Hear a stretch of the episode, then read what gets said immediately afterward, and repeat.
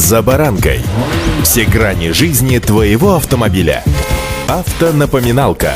Комментарии экспертов. Советы по обслуживанию автомобилей в программе «За баранкой».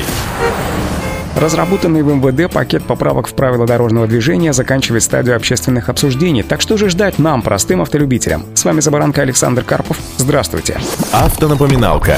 В правилах дорожного движения появится прямой запрет на управление автомобилем с шинами, которые не подходят автомобилю по размеру, категории, скорости и несущей способности. Нельзя будет ездить на резине с шипами летом, то есть в июне, июле, августе, и наоборот, предусмотрен запрет на управление транспортным средством категории М1 и Н1, которые не укомплектованы зимними шинами в зимний период, декабрь, январь февраль. Важно, что в силу различных климатических особенностей в регионах нашей страны власти субъектов могут менять сроки действия ограничений. Запрещается применять шины с высотой протектора, равной высоте хотя бы одного индикатора износа. Как отмечают эксперты РБК, также инспектор выпишет штраф, если водитель решит сэкономить и установит зимние шины не на все колеса автомобиля, а только на два, или, к примеру, на одну ось. Также запрещается устанавливать на одну ось шины разной размерности, конструкции и с различными категориями скорости, индексами несущей способностями, рисунками протектора, зимними и незимними, новыми и восстановленными, новыми и с углубленными рисунками протектора и так далее. Поврежденные шины также вне закона, если на шинах есть пробои, сквозные или не сквозные порезы, которые обнажают корт, а также расслоения в каркасе или бортах, местные отслоения протектора, боковины и герметизирующего слоя, но водитель продолжает по каким-либо причинам использовать. Также сотрудник ГИБДД вправе изучить целостности дисков, сварка и отсутствие болтов крепления, как вы сами понимаете, не допускаются. Автонапоминалка.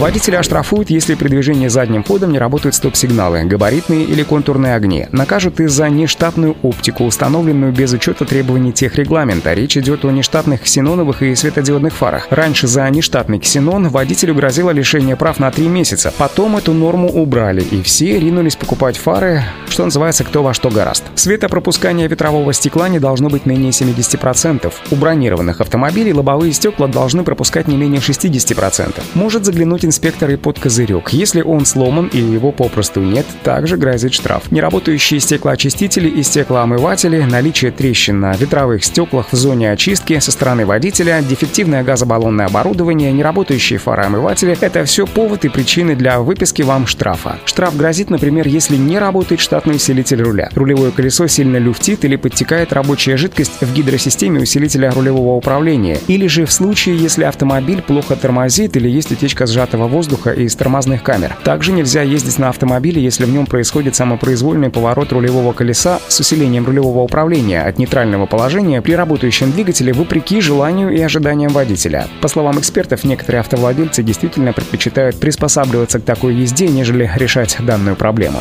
Автонапоминалка.